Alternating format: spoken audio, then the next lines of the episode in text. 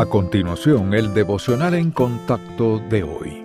La lectura bíblica de hoy comienza en el primer versículo del Salmo 17. Oye, oh Jehová, una causa justa. Está atento a mi clamor. Escucha mi oración hecha de labios sin engaño. De tu presencia proceda mi vindicación. Vean tus ojos la rectitud. Tú has probado mi corazón. Me has visitado de noche, me has puesto a prueba y nada inicuo hallaste. He resuelto que mi boca no haga transgresión. En cuanto a las obras humanas, por la palabra de tus labios yo me he guardado de las sendas de los violentos. Sustenta mis pasos en tus caminos, para que mis pies no resbalen. Yo te he invocado por cuanto tú me oirás, oh Dios. Inclina a mí tu oído, escucha mi palabra. Muestra tus maravillosas misericordias, tú que salvas a los que se refugian a tu diestra, de los que se levantan contra ellos. Guárdame como a la niña de tus ojos, escóndeme bajo las sombras de tus alas.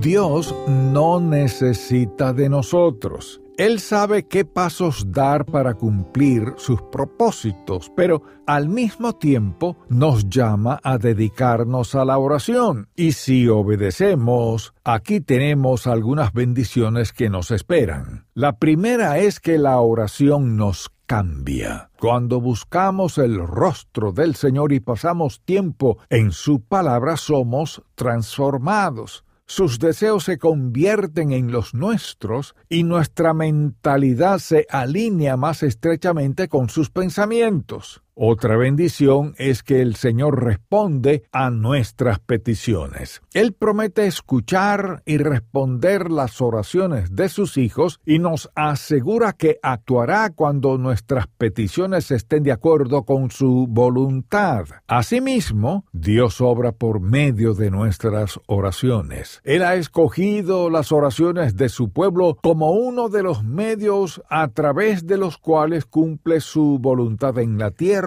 y en la vida personal del creyente. La oración permite que personas insuficientes se conecten con un Dios todo suficiente. Solo Él conoce nuestras necesidades y puede satisfacerlas si dependemos de Él por completo. A medida que crezca nuestra comprensión de su carácter, tendremos una mejor idea de qué pedir y nuestras oraciones serán más eficaces. Así que no se rinda, siga pasando tiempo con Dios y descubrirá las bendiciones de la oración.